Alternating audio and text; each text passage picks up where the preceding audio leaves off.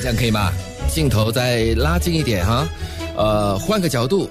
焦点瞄准一点啊，好了，新闻主角。说到武汉肺炎，让每个人心惶惶啊！呃，之前就网上出现禁止中国旅客入境的这些排外言论，嗯，那也看到了马来西亚之前也在网上发起请愿书，希望这个马国政府禁止中国公民进入马来西亚。那么最近呢，各地也来自这个武汉啊、湖北的人进行这个一些排检查了，对，带来一些负面社会的这些情绪了。是，也有一些武汉的网民呢，就在网上感叹呢，就是全国人民对他们的嫌弃啦、排挤还有谩骂，让他们的内心承受着很大的压力。嗯，像我刚刚就讲到了，在这个上海就有有谣传了，我也不知道是不是真的，就是有这样的一个情况，就是当地的人他们到那个酒店去的时候呢，知道户籍是武。汉的话呢，酒店就说哦，对不起，你不能入住我们的酒店哦。这些呢，肯定会对来自武汉的朋友呢，就是造成很大的一个伤害。今天我们就来了解一下有关这样的一个排外的情绪，不过所以就请来了这个旅游从业员蔡永新来到节目现场。早安，永新，永新好。嗯，不过之前啊，其实我们也联系了一些在武汉的朋友哈，呃，向他们了解这样第一时间在那里的情况是怎么样子的，好吗？呃，联系到的是一位王先生啊，听一听他自己的一些呃说法，让我们了解一下武汉的状况。目前他是在武汉当义工，最最最前线嘛，帮忙了解一下那边的情况。我经历过了零三年的非典，但是零三年的非典没有这次恐慌。呃，零三年呢，因为那个时候我还小，我也就二十出头吧，参加工作，那个没有孩子。我家里人呢，也因为在农村嘛，没有这次这样大面积的恐慌，再加上互联网的作用呢，这次基本上就是我们认为到了一个非常非常非常，呃，因为所有人都在惊慌失措。严格来讲呢，这是一次集体的误判，从政府到民间，没有人意识到有这么严重，所以从。这个开始到爆发的那个有长时间的一段时间，我们完全完全没有没有感知。在二十二号、二十三号那天就开始大面积的就开始在传言，我们还是不太相信。可是当身边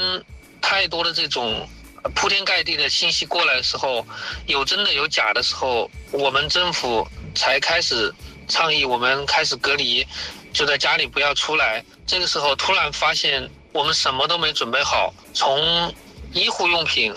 到生活用品，所有的所有的都没准备。啊，武汉在外地回家的朋友呢，失去了跟亲人团聚的机会。然后武汉这边的朋友呢，又不知道。出了武汉市，然后出了武汉市之后，在外地呢又这个面临各种各样的这种复杂的局面，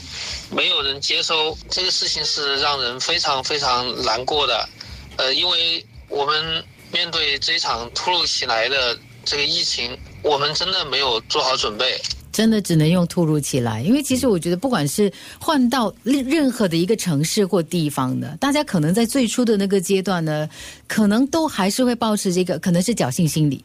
可能呢真的是对他一无所知，就觉得哎，好像还好。嗯，对啊，我我其实刚才听到这一段这段录音，我就有点感触，就是说，呃，在这段时间，这是患难见真情的时候。嗯。呃，我们呃，因为这个并不是他们，他们也是受害者吧？这种说法，当然就是说，我们作为一种就是就是呃，为了保护自己的一种心态啊啊，可能有点排挤啊这方面。不，我觉得这个其实就是表现出一种人类吧。呃，我我我我我的感觉，因为有之前曾经经历过那个非典嘛，嗯，那我觉得说这一部分的时候，其实我们应该给大家就是一种支持。对，呃，刚才这来的来的时候，在车上也听到一个音乐嘛，就就是说就是就是要要林俊杰唱的一首歌，我。觉得这首歌的意义很好，就是说，这是我们要大家坚持在一起，为明天就是的的那个阳光出来而做出这方面的努力。对，呃，这个是我们应该要坚持的。我们讲到听到的这位王先生呢，他是当地人，目前呢就是。包括到昨天晚上他跟我对话的时候呢，他还在帮忙运送这个物资，就、哇，真的是众志成城啊！就全程大家能够帮忙的，大家都投入在里头。我们当然看不到，可能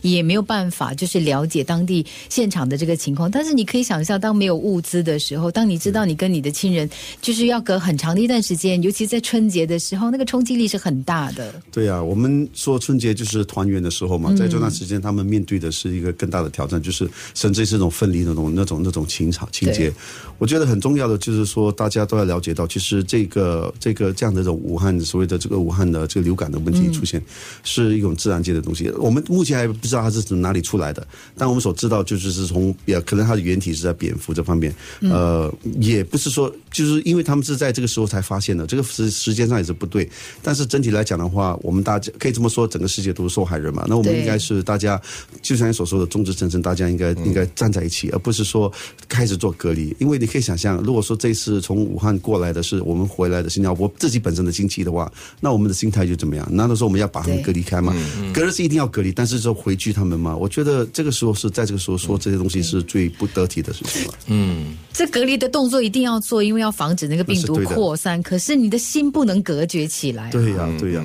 所以好像好像我就这么说吧，反正你现在看中国这方面吧，他们现在已经政府已经做出一方面的，你说是迟也好，呃，迟来的春天也好是怎么样的，不过整体来讲，他们已经投了。昨天看到一个媒体报道嘛，说他们已经投了将近是一呃，就是一百二十亿呃，就是呃新币来做这方面的那个抗抗抗抗疫的这个工作。我觉得他们，而且这种封城的这种这样的一种一种大举动，说实在的，也是他们的一种，也是他们的魄力。所以这方面我们应该就是去体恤他们这一次所做出的努力。当然，这是一个不经不幸的事件，事后到底是怎么样出现，是什么原因，是不是因为他们是吃太多这些野味啊？这方面，这些都是以后再再再再解决的问题。最主要是大家站在一起，我觉得。另外一个共同的问题呢，就是有关假信息哈。我们这里也是一样有假信息，所以王先生对于这个假信息、真假网络上的一些呃各式各样的这个消息啊，也进行了反思。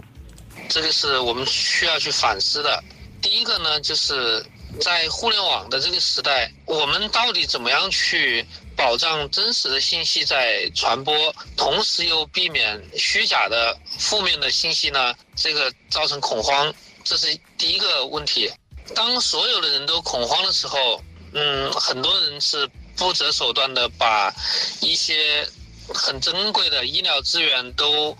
通过互联网把它都收集到自己的手中，然后这样造成了这个最需要的地方就是我们的一线资源短缺。那我们是否要反思一下，国家这种战备物资互联网是不是不准售卖？呃，还是多一些实体店？嗯，这个可能是我们需要去反思的。基本上大一点的公司呢，基本上就是延后上班，然后呢，每日通报公司的情况，嗯，随时保持这个呃信息的畅通，然后主要就是号召大家不要出门呐。然后有责任、有担当的大企业就会出钱出力，让更多的人在一线帮忙运送物资。其实啊，我也听说了，在武汉的朋友、朋友的亲戚哈、他们呢在互相交换东西的时候，就是这样子小心翼翼的。哎，我把东西放搁在这里哈，大家距离很远的，我就把东西搁在这里哈，你你等我走了，你再过来拿。所以大家就是在这方面的意识蛮强的。我们隔离人，但是没有隔离爱啦，我觉得这很重要。我看到一个视频，是一个一个老先生儿子去看他，他说不是让你不能不可以到处跑吗？你干嘛还来？然后结果他关门不让儿子进去，哦后来他从楼上丢了一包东西，他说你去楼下我丢东西给你，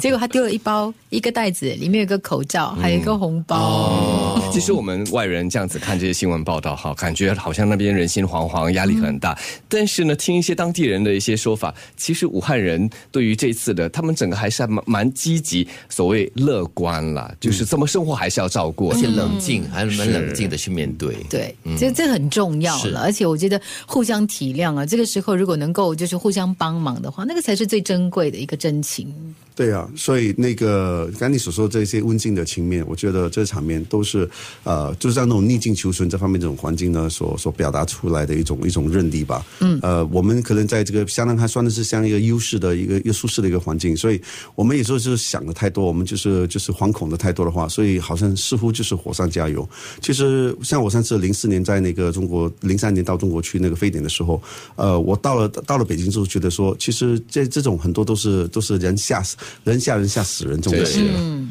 对，这这个真的是非常的要不得了。嗯，尤其是如果你不能帮忙哈，但是也不要添乱啊。我觉得这个中这个这个想法很重要。火上加油哈。对，我们稍后回来。